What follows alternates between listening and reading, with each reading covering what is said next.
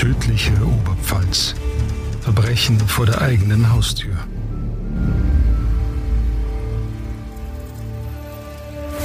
Ein Podcast von Oberpfalz Medien. Hallo und herzlich willkommen zu einer neuen Folge Tödliche Oberpfalz. Ich bin Claudia Moser und mit dabei ist heute Maren Schönhofen. Hallo. Ja, Maren, du hast für uns heute einen Fall dabei. Ähm, genau, erzähl mal gerne, was da passiert ist. Blicken wir zurück in das Jahr 2015. Früh an einem Samstagmorgen steht Hubert auf. Er möchte ins Badezimmer gehen, als er ein merkwürdiges Geräusch von draußen wahrnimmt. Es fällt ihm schwer zu definieren, was es sein könnte. Es erinnert ihn irgendwie an streitende Katzen. Er geht zum Hoftor, öffnet es blickt auf den Boden, vor ihm ein dunkelroter Fleck.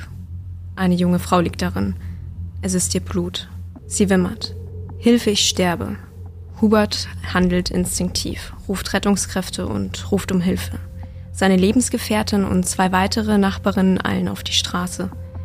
Auch sie erblicken die schwer verletzte 25-Jährige auf einem Gehweg in ihrer Heimat in Pressart. Die Frauen versuchen, die Verletzte wach zu halten stellen ihr immer wieder Fragen und hoffen darauf, dass ihre Augen nicht zufallen. Eigentlich war es eine ganz gewöhnliche Samstagnacht für die Altenpflegerin. Sie lag auf der Couch in ihrer neuen Wohnung. Der Fernseher lief. Um sie herum stapelten sich noch ein paar wenige Umzugskartons. Plötzlich merkte sie, dass das Licht im Flur durch den Bewegungsmelder anging. Ahnungslos ging sie aus dem Wohnzimmer. Die Wohnungstür stand offen. Jemand musste in ihrer Wohnung sein. Ein dumpfer Schlag trifft sie am Kopf. Sie geht zu Boden. Doch wieso ist dieser Mann in ihre Wohnung eingebrochen? Eine Erklärung gibt es dafür nicht. Nach eigenen Angaben des Mannes war er auf der Suche nach Geld und Wertgegenständen. Eigentlich war er bereits auf dem Nachhauseweg nach einer Geburtstagsfeier. Doch dann kam ihm die Idee, eine alte Bekannte, die in dem Haus lebte, zu besuchen. Er ging in den zweiten Stock. Mit einem womöglich nachgemachten Schlüssel begab er sich in die Wohnung. Als er hineintrat, war die Wohnung leergeräumt. Nur wenige Wochen zuvor war die dort lebende Person ausgezogen. Er hinterließ keine Einbruchsspuren und war immer noch auf der Suche nach etwas Stehlbaren. Über das Treppenhaus verschaffte er sich Zutritt zu einer im Erdgeschoss liegenden Metzgerei. Ohne Erfolg versuchte er, drei Kassen aufzubrechen. Gegen 3.30 Uhr verließ er die Metzgerei wieder, begab sich ein Stockwerk höher. Mit Wucht brach er die Tür der Wohnung auf. Mit einer 18 cm langen Klinge in der Hand betrat er den Flur. Durch eine Glastür erkannte er Licht. Vorsichtig öffnete er die Tür zum Wohnbereich, einen Spalt und nahm eine Frau auf einer Couch wahr. Der Fernseher lief. Da sie schlief, bemerkte sie den Eindringling nicht. Er ging ins Bad. In der Hoffnung, nicht bemerkt zu werden, suchte er vergebens nach Wertgegenständen. Plötzlich stand die junge Frau hinter ihm. Er ging auf sie los, brachte sie zu Boden und stach mit dem Messer auf ihren Hinterkopf ein. Sie lag auf dem Bauch. Dabei stieß ihre Stirn immer wieder auf den Boden. Ohne Verteidigungsmöglichkeit war sie ihm ausgeliefert. Sie erlitt eine Vielzahl an Stich- und Schnittverletzungen. Die Stiche fühlten sich an wie Schläge. Plötzlich riss er an ihrer Hose. Er wollte Analverkehr. Die weiteren Details sind jedoch so verstörend, dass ich sie lieber weglasse. Nach rund 14 Minuten brutaler Gewalt und Wut verließ er die Wohnung. In dem Wissen, sie würde sterben, flüchtete er. Er nahm ihr Handy mit. In einem Stück Küchenrolle verstaute er das Messer. Wenige Meter vom Tatort entfernt schmiss er das Handy in einen Gully. Um 4.30 Uhr wurde es dort bereits von der Polizei geortet. Mit allerletzter Kraft schleppte sich das Opfer aus ihrer Wohnung auf die Straße. Dem Tod nahe eilte ein Nachbar zu Hilfe. Leider musste der Täter nochmal zurück. Er konnte seinen Schlüssel nicht finden. Als er um die Ecke blickte, gegen 3.45 Uhr, erkannte er, dass die junge Frau auf der Straße lag. Um sie herum standen Personen. Er rannte nach Hause, versteckte das Messer und wusch seine Klamotten mit Bleichmittel. Danach legte er sich schlafen. Gegen 6 Uhr am Morgen war er zum ersten Mal wieder an seinem Handy. Gegen 11.45 Uhr sah er, wie eine Polizeistreife ein gefaltetes Blatt von einer Küchenrolle im Gras am Seitenstreifen in der Nähe seiner Wohnung fand. Die Beamten sprachen ihn darauf an. ob er was gesehen habe. Er gab an, auf einem Geburtstag gewesen zu sein. Das ist krass. Das ist einfach sehr wild, vor allem wenn man sich vorstellt, man liegt in seiner neuen Wohnung und plötzlich steht da jemand. Ja, genau das ist mir durch den Kopf gegangen. So, man, man will in den eigenen vier Wänden, ja, sicher sein, zu Hause sein und erwartet, also niemand erwartet sowas, aber Puh. Das ist wirklich die Albtraumvorstellung, die ich jeden Abend habe, wenn ich allein zu Hause bin. Ja. Ich denke mir, ich sperre zu, es wird schon passen. Ich wohne in der Stadt, in meinem Haus mhm. Wohnen bestimmt zehn andere Personen, aber mhm. wenn wirklich was passiert, bin ja. ich erstmal allein in der Wohnung. Ja, voll wild. Ähm, es ist auch so, dass eben dieser Fall ja in Pressat auch relativ in der Stadtmitte passiert ist. Es gibt zwar keinen so richtigen Stadtplatz in Pressat, aber es ist alles wirklich, ähm, ja, auch irgendwie so Stadtmitte. Da denkt man sich, ja, irgendwo außerhalb, vielleicht bekommt es ja keiner mit. Hier hatte wirklich die Frau das Glück, dass es jemand mitbekommen hat und sofort aus dem Fenster geschaut hat. Also sonst. Ja, auch wenn man auf die Uhrzeiten blickt, also ja. es ist wirklich 3.40 Uhr. Ja. Dass der Nachbar da durch Zufall aufs Klo gegangen ist. Ja, Wahnsinn. Unglaublich. Werbung. Falls ihr Lust auf etwas leichtere Unterhaltung habt, kann ich euch die neue Folge vom Kulturkiosk empfehlen. Die geht über Max Reger und ja. Stimmt, der hat ja hier jetzt 150-jähriges Jubiläum gefeiert. Happy Birthday. Max Reger, der Mann der Stadt Weiden. Ja, ist auf jeden Fall lohnenswert. Hört da gerne mal rein und ähm, ja. Jetzt haben wir den Fall so ähm, gehört. Wir wollen aber vielleicht auch noch mal kurz auf ein paar Details eingehen. Ähm, vielleicht noch mal zur Frau. Du hast gesagt, sie hat äh, Stiche und Wundverletzungen und allerlei Verletzungen ähm, abbekommen.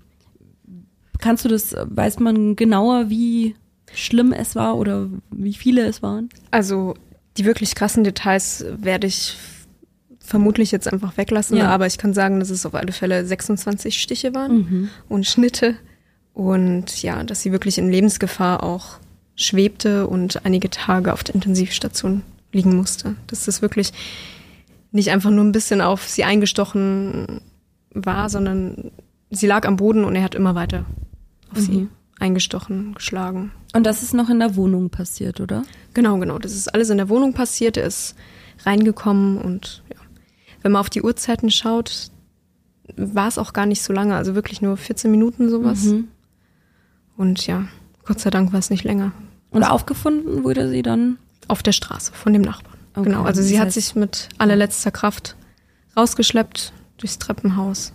Genau. Das, Gott sei Dank hat der Körper dann so einen Schockzustand, dass man das wirklich noch schafft. Ja, ich glaube, das ist dieser, ich weiß gar nicht, wie man das nennt, aber dieser es gibt so einen englischen Begriff dafür, so Fight or Fly, mhm. äh, Fight or keine Ahnung. Ja, ich weiß. Aber einfach dieses, dieser Instinkt, ich muss überleben, so dass der Körper, das ist jetzt auch ganz, ganz verrückt, dass der Körper da die letzten Kräfte so stark mobilisieren kann, dass man das eben auch noch schafft.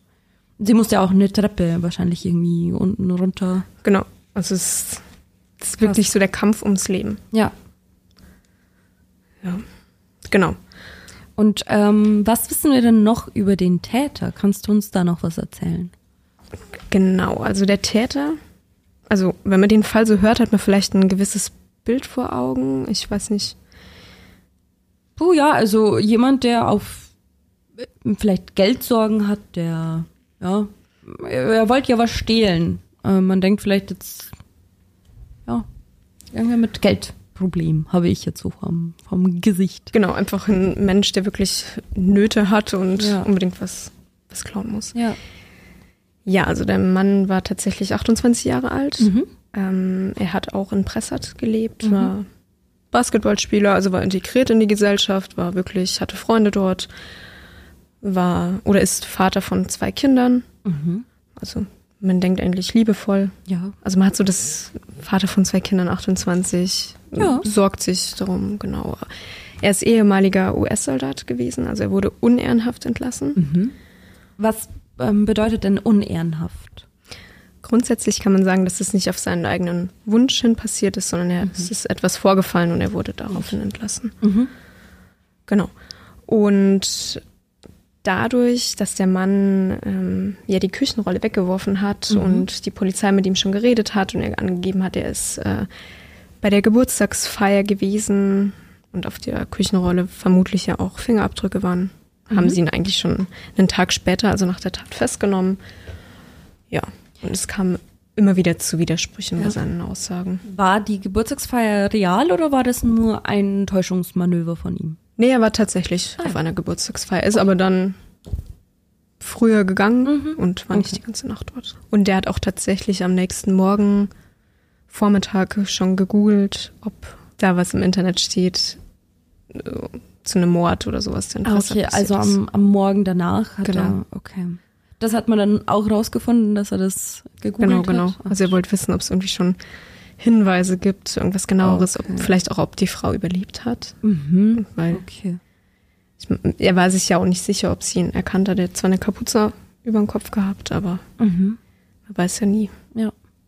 Apropos Berichterstattung, wir haben auch noch ein kleines Interview geführt mit unserem Kollegen Wolfgang Würth. Er ist Reporter bei äh, Oberpfalz Medien und hat uns auch dann ein bisschen erzählt, wie er das alles so erlebt hat. Und da hören wir jetzt mal rein.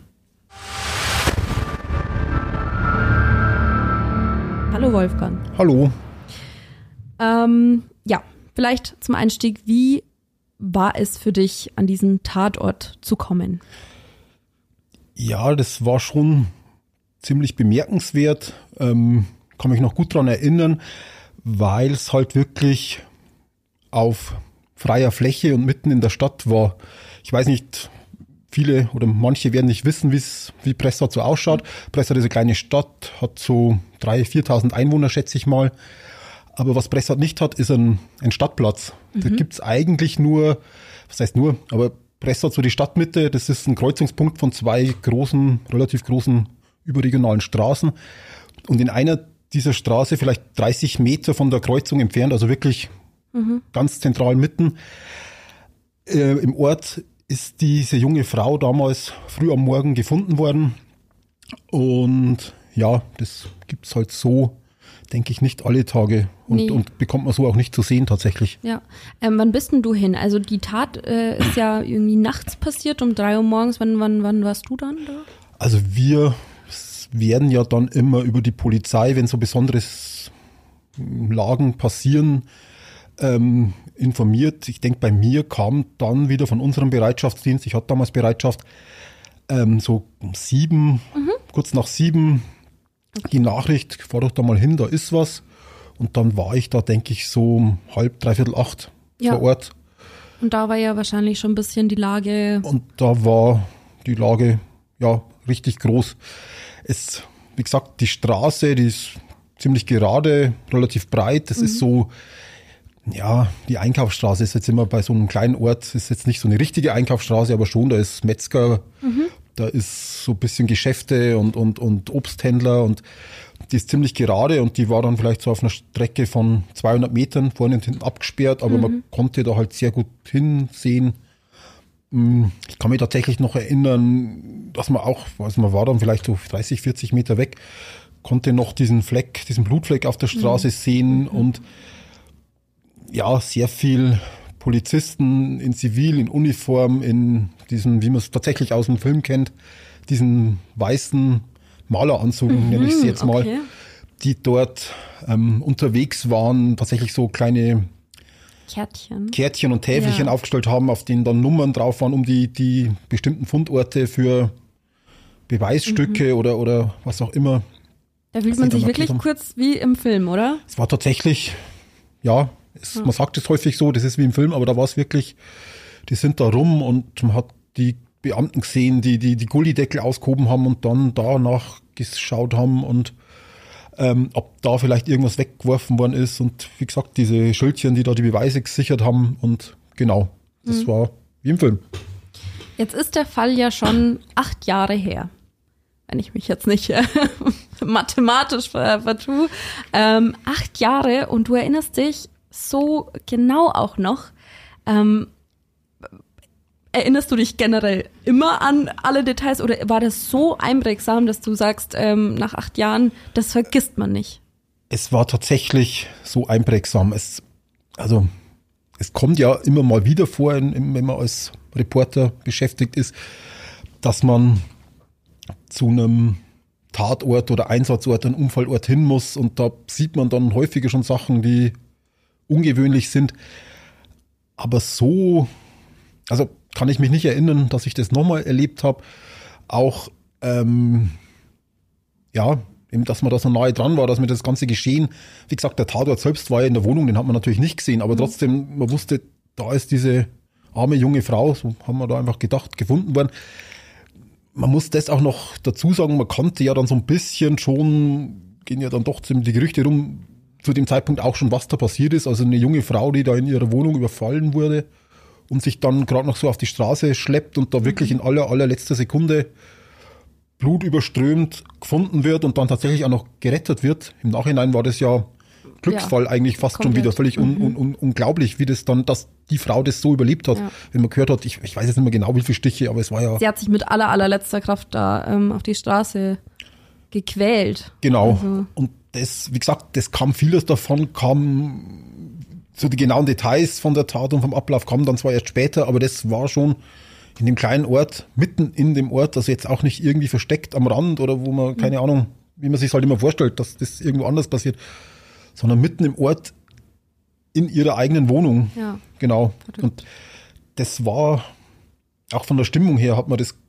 gemerkt, dass da ja. auch die Leute außenrum, auch die Polizisten waren geschockt, hat man so den Eindruck gehabt und auch die, die Leute, die da unterwegs waren. Und wie gesagt, das war ein Einkaufssamstag, da ging es dann gerade so los, dass die Leute zum Bäcker sind und ja, ja es war eine ganz eigene Stimmung.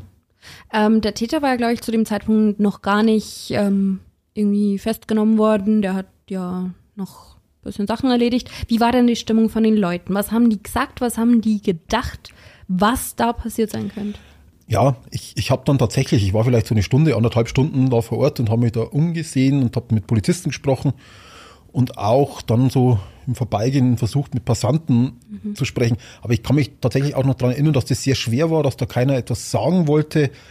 Und an was ich mich tatsächlich auch noch erinnern kann, war, da gab es nicht so diese Gaffer-Stimmung, die mhm. man ja mhm. sonst häufig hat, dass gerade wenn man da so nah rankommt ja. und, und, und da hinschauen kann. Aber so mit Gaffern verbindet man ja, dass man das nicht ernst nimmt und dann macht man noch ein Video und schickt das ja. gleich und lacht da so ein bisschen drüber.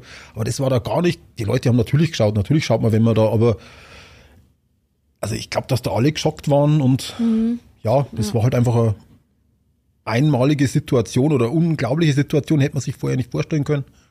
Und ich glaube auch, wenn man da so dieses Blut sieht, dass es einfach zu real ist vielleicht. Also wirklich, ja. da ist gerade was passiert. Es ist ja, schockt ja, einfach. Tatsächlich, und ich glaube halt auch das in der Privatwohnung, wo ich denke, jeder mhm. wohnt ja irgendwo privat oh und also irgendwie, man musste da automatisch, oder mir ging es dann schon so, wie, wie, wie ist das denn? Ist man das sicher noch zu Hause? Ja. Ähm, ja, also vielleicht habe ich das jetzt nicht so durch da, aber irgendwie diese Stimmung war halt ja. einfach da. Mhm. Und deswegen, da wollte keiner was sagen, obwohl wirklich viele Leute, weil ich gesagt, das war, ich war glaube ich auch noch Pfingstsamstag, also mhm zwei Tage Feiertag, Sonntag und Montag, da waren mhm. alle dann zum Einkaufen und nochmal, also da war schon viel Verkehr, aber ja, also man hat schon gemerkt, dass da alle geschockt waren. Ja. Ähm, wie ging es dir dann? Ähm, du musstest ja das alles irgendwie aufbereiten für die Zeitung. Ähm, wie war das damals? Also wie sind die Informationen reingekommen?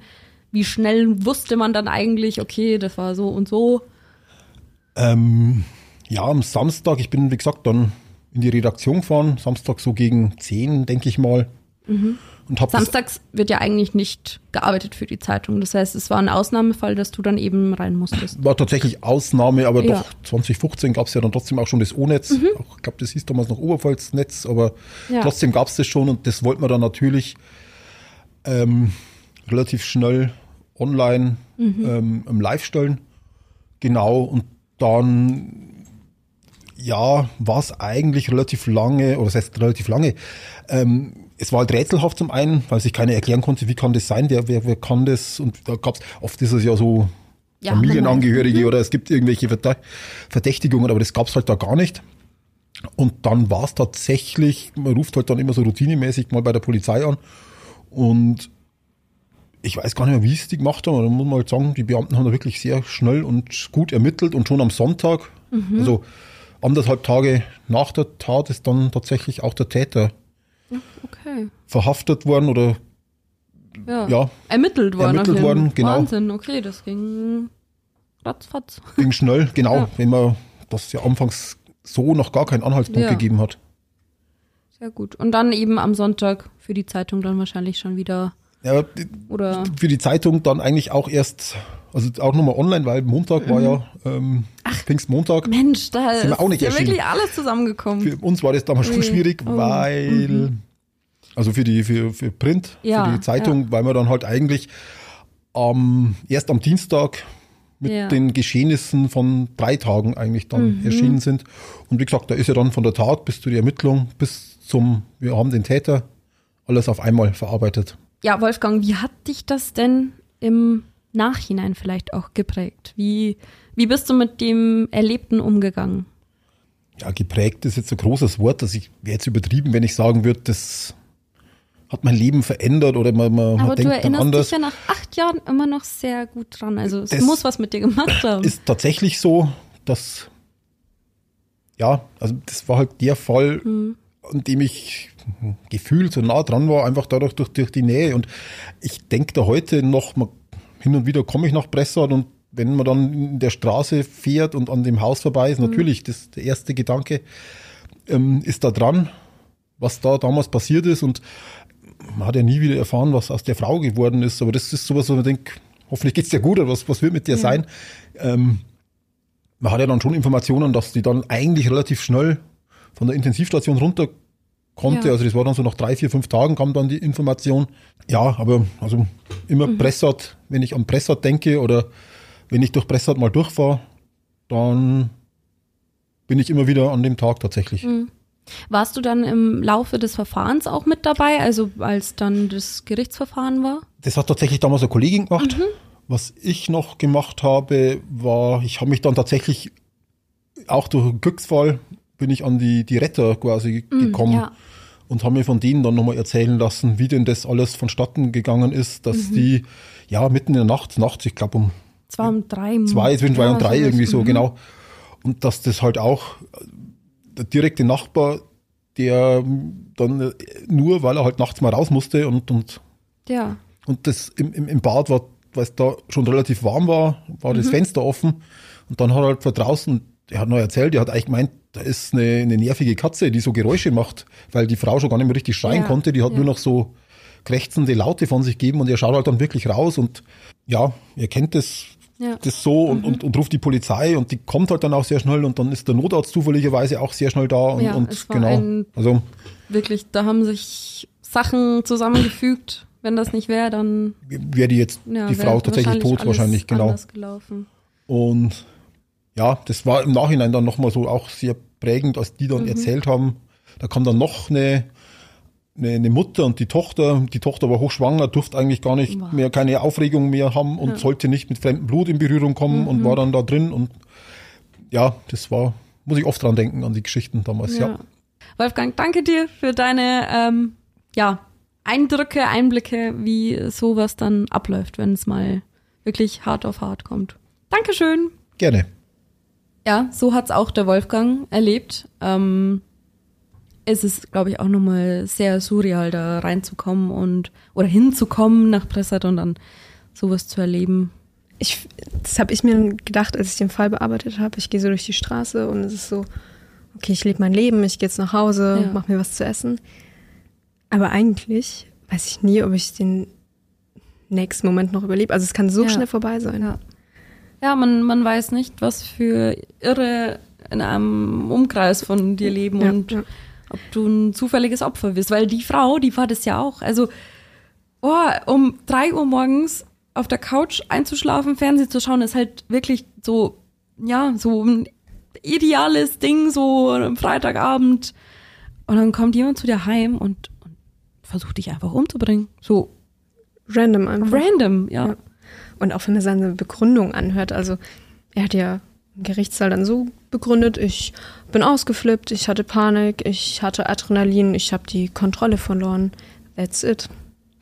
Also es ist einfach so, für mich hört sich das so an, so ja, passiert halt mal. Ja, unglaublich. Ja, und sein Verteidiger hat dann aber auch gesagt, oder er hat auf Totschlag plädiert und Mhm. wollte nicht, dass es eine Mordanklage wird.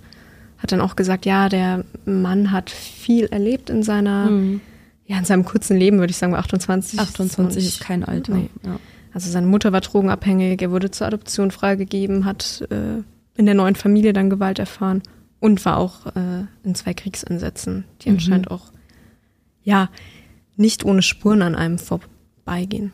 Ja, ich denke, das ist verständlich, aber noch immer kein Grund, äh, vor allem dann kein Grund, um einfach so Menschen umzubringen, weil wenn du da was erlebt hast und siehst, dass Menschen Ja. sterben, dann vielleicht solltest du das nicht wiederholen Ja, ja. zu Hause.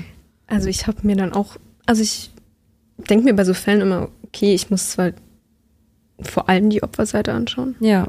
aber auch irgendwie versuchen, die Täterseite zu verstehen. Und Ja. dadurch, dass dann auf posttraumatische Belastungsstörungen ja, hingewiesen wurde, die aber nicht vom Gutachter bestätigt wurden, Mhm. kann ich mir schon vorstellen, dass wenn er in der Wohnung steht, in die, also es ist trotzdem kein Grund, ich breche in eine Wohnung ein und dann Ja. werde ich von der Person überrascht, die da Ja, lebt. oh, ja. dass der vielleicht in seinem Kopf so umgeschaltet hat, okay, mich greift jemand von hinten an. Also, dass man das irgendwie versucht zu verstehen, aber es ist einfach keine Erklärung für sowas. Brutales. Absolut. Und ich meine, es ist ja auch anscheinend in der Armee schon was vorgefallen, sonst wäre er nicht entlassen worden. Vielleicht hätte man da auch ansetzen sollen mit, ähm, ja, Ja. wir unterstützen ihn irgendwie, das, Ja. Wie kann man einem eine- Menschen helfen? genau, ja. Ich glaube, das ist auch ziemlich schwierig, wenn du aus dem Krieg zurückkommst und dann wieder so reintegriert Mhm. wirst, weil der Alltag ging ja weiter.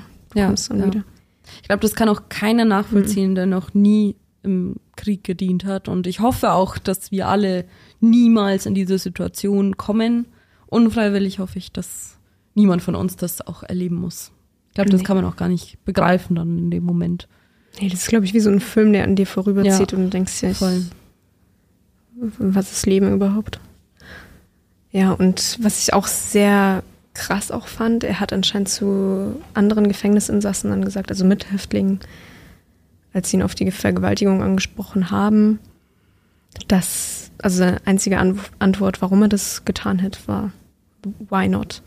Also, Ach so, warum ja. hätte ich es nicht machen sollen? Mhm. Also, ich meine, die Vergewaltigung ist nicht geglückt, Mhm, okay. weil er konnte nicht. ja, genau, Mhm. konnte nicht. Und wenn man so auf das Gerichtsverfahren ein bisschen schaut, Ja. also ich frage mich dann schon oft, was ist der Unterschied zwischen Mord, Totschlag, Ja. warum, bla bla, also Da müssen ja irgendwie bestimmte Merkmale erfüllt sein. Ich glaube, beim Mord kann man so abhaken. Es genau, da gibt es ein paar Merkmale, Ja. also die Merkmale zum Täter sind eigentlich so mordlos, Befriedigung des Geschlechtstriebs, Mhm. Habgier und dann bei der Tatausführung ist so Heimtücke, Grausamkeit und ja, die Verdeckung einer Straftat. Mhm. Also wenn die ein Punkt oder mehrere erfüllt sind, ist halt Mord und bei Totschlag ist das halt nicht so. Und im Gerichtsverfahren haben auch zuständige Personen gesagt, also die Beschreibung, die mir vor allem in Erinnerung geblieben ist, dass man wirklich die widerwärtigen Abgründe menschlichen oder unmenschlichen Verhaltens okay. erkennen kann. Wow. Also es ist wirklich eine Also das Tat, die an vier, vier Worte, die wirklich das, das Schlimmste vom Schlimmsten eigentlich beschreiben. Genau, also es ist wirklich so mit so richtiger Wucht. Okay, Ja. das, ich glaube, Ja. dass auch alle geschockt waren, die mit dem Fall zu tun hatten. Ja. Und es wird auch von Vernichtungswillen gesprochen. Also es ist wirklich, er wollte einfach, dass sie stirbt und er Ja. ist auch erst gegangen, als er gedacht hat, sie ist Ja. verstorben. Oder sie wird es in absehbarer Zeit tun. Ja. Genau, und auch wie man mit 26 Stichen auf eine wehrlose Person einfach Ja. einstechen kann, ist unvorstellbar. Ja, ich finde, das wird sich an wie so eine Folge von You oder genau. Tatort so richtig. Vor allem, ja, auch bei You macht er genau dieselben Sachen eigentlich. Ja. Es ist genau das Gleiche, aber es kommt einem, also in der Serie halt, ja, passiert halt so. Ja. Und wenn man das dann aber real irgendwie, dass es wirklich solche Fälle gibt, Das kann man sich nicht vorstellen. nee, kann man ja. sich nicht vorstellen. Und ich denke, also ich bin froh, dass das im Vergleich zu You, dass er nicht frei rumläuft und Ja. weiter tun kann, Ja. sondern er hat tatsächlich äh, die Höchststrafe bekommen, also es ist ja in Mhm. Deutschland 15 Jahre. Ja. Und danach wird dann halt geschaut, wie die Prognose ist. Wird er eingesperrt weiter, also psychiatrisch oder nicht, oder was macht man? Und dann wird ja auch die Abschiebung gefordert, weil er halt kein deutscher Ja. Staatsbürger ist. Mhm. 15 Jahre, das heißt 2030 in sieben Jahren. Ja, genau, das Gerichtsverfahren war ja 2016. Ah, okay, das heißt noch ein bisschen. Ja, haben wir noch ein bisschen Zeit, ne? Ja. Sehr brutal, diesen Fall zu lesen und sich damit auseinanderzusetzen. Weil Ja. es halt auch wirklich, also wenn man selbst in dem Alter gerade ist. Also, Ja, Ich meine, ja. die ist ja so alt wie wir eigentlich Ja. gewesen. Ja, genau das denke ich mir. So, wenn Und- ich allein in meiner Wohnung bin. Ja, ich schaue jetzt auch, dass ich ähm, zusperre, aber ich glaube, selbst das hindert Nicht. oder hat ihn nicht Nee. gehindert. Ich glaube, der hatte so eine Wucht an, an Kraft, dass er das Ganze aufgetreten hat, oder? Ja, genau, hat's aufgetreten und ja, und ich, ich habe selbst so eine Bewegungsmelder im Flur. Mhm. Ich nicht, aber ich glaube, ich besorge mir bald einen, weil. Ja, ich möchte es gar nicht. Ich habe jetzt gerade überlegt, ob ich den ja. ausstecke. Nee, nein. Also eher, eher besser, wenn er läuft, finde ich. Weil dann weiß ich sofort, wenn jemand da ist. Boah, Ja. boah mir läuft's ganz. Ganz ja, ja. Weiß man auch, ob oder was für Schäden sie davongetragen hat? Geht's hier mittlerweile gut? Ja, das ist die Frage. Also man weiß eigentlich nichts mehr. Auch zu den Lebensrettern, weil die wurden, also es waren ja wirklich drei Personen, die instinktiv gehandelt haben, Mhm. sie gerettet haben, sonst wäre es ja wahrscheinlich auch so schnell nicht wieder gut gegangen. Beim Gerichtsverfahren hat man die Narben oder die Wunden, ich weiß nicht genau, wie gut es bis dahin schon verheilt war, wie ihr Anwalt sagte, kann man die ähm, äußeren Verletzungen nicht mehr sehen, aber psychisch ist auf alle Fälle Mhm. wirklich Ja, psychisch Ja. brauchen wir, glaube ich, auch gar nicht darüber. Genau, also sie hat sich auch lange nicht auf die Straße getraut. Und Ja, ich finde, man wird auch durch sowas ein bisschen misstrauischer. voll. Also auch beim letzten Fall habe ich mir schon gedacht, okay, ich sperre mein Auto zu, wenn ich allein an der Ampel stehe. Ja. Ich versuche wirklich Ja. mehr Sicherheit. Aber das sind halt so Momente, du fühlst dich in deiner Wohnung einfach sicher. Ja. Und es ist so ein richtiges, erstens Eindringen in die Privatsphäre Mhm. Und auch so die Hilflosigkeit. Du bist in deinem Zuhause, du denkst, du bist hier. Ja, das, Ja.